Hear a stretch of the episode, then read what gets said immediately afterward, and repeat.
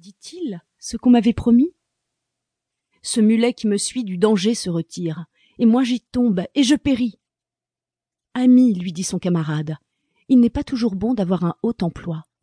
Si tu n'avais servi qu'un meunier, comme moi, tu ne serais pas si malade. Le loup et le chien. Un loup n'avait que les os et la peau, tant les chiens faisaient bonne garde. Ce loup rencontre un dogue aussi puissant que beau, gras, poli, qui s'était fourvoyé par mégarde. L'attaquer, le mettre en quartier, Sire Loup l'eût fait volontiers.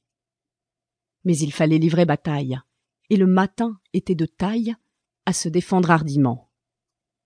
Le loup donc l'aborde humblement, entre en propos et lui fait compliment sur son embonpoint qu'il admire. Il ne tiendra qu'à vous, beau sire, d'être aussi gras que moi, lui répartit le chien. Quittez les bois, vous ferez bien. Vos pareils y sont misérables, cancres, airs et pauvres diables, dont la condition est de mourir de faim. Car quoi? Rien d'assuré? Point de franche lipée? Tout à la pointe de l'épée? Suivez-moi, vous aurez un bien meilleur destin. Le loup reprit. Que me faudra-t-il faire? Presque rien, dit le chien. Donner la chasse aux gens portant bâton et mendiant, flatter ceux du logis à son maître complaire, moyennant quoi votre salaire sera force relief de toutes les façons, eau de poulet, eau de pigeon, sans parler de maintes caresses. Le loup déjà se forge une félicité qui le fait pleurer de tendresse. Chemin faisant, il vit le cou du chien pelé. Qu'est-ce là lui dit-il? Rien. Quoi rien? Peu de choses. Mais encore. Le collier dont je suis attaché, de ce que vous voyez, est peut-être la cause. Attaché, dit le loup. Vous ne courez donc pas où vous voulez? Pas toujours, mais qu'importe. Il importe si bien que de tous vos repas, je ne veux en aucune sorte, et ne voudrais pas même à ce prix un trésor. Cela dit, maître loup s'enfuit et court encore.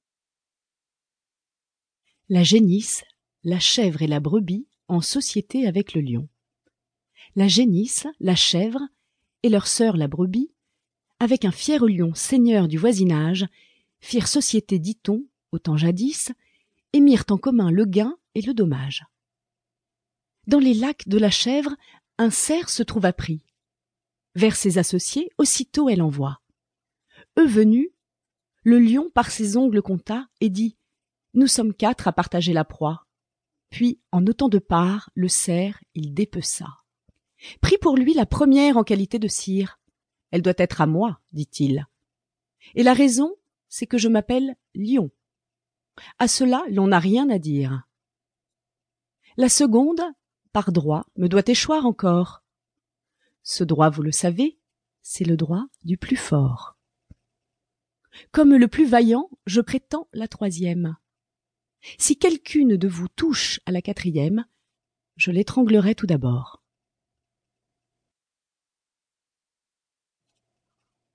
L'hirondelle et les petits oiseaux. Une hirondelle en ses voyages avait beaucoup appris. Quiconque a beaucoup vu peut avoir beaucoup retenu. Celle-ci prévoyait jusqu'aux moindres orages, et, devant qu'ils ne fussent éclos, les annonçait aux matelots. Il arriva qu'au temps que le chanvre se sème, elle vit un manant en couvrir maint sillon. Ceci ne me plaît pas, dit-elle aux oisillons. Je vous plains, car pour moi, dans ce péril extrême, je saurais m'éloigner ou vivre en quelque coin. Voyez-vous cette main qui par les airs chemine? Un jour viendra qui n'est pas loin, que ce qu'elle répand sera votre ruine. De là naîtront engins à vous envelopper et lacets pour vous attraper. Enfin, mainte et mainte machine qui causera dans la saison votre mort ou votre prison. Gare la cage ou le chaudron. C'est pourquoi, leur dit l'hirondelle, mangez ce grain et croyez-moi.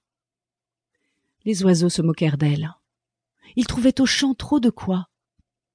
Quand la chenevière fut verte, l'hirondelle leur dit Arrachez brin à brin ce qu'a produit ce mauvais grain, ou soyez sûrs de votre perte. Prophète de malheur, babillarde, dit-on.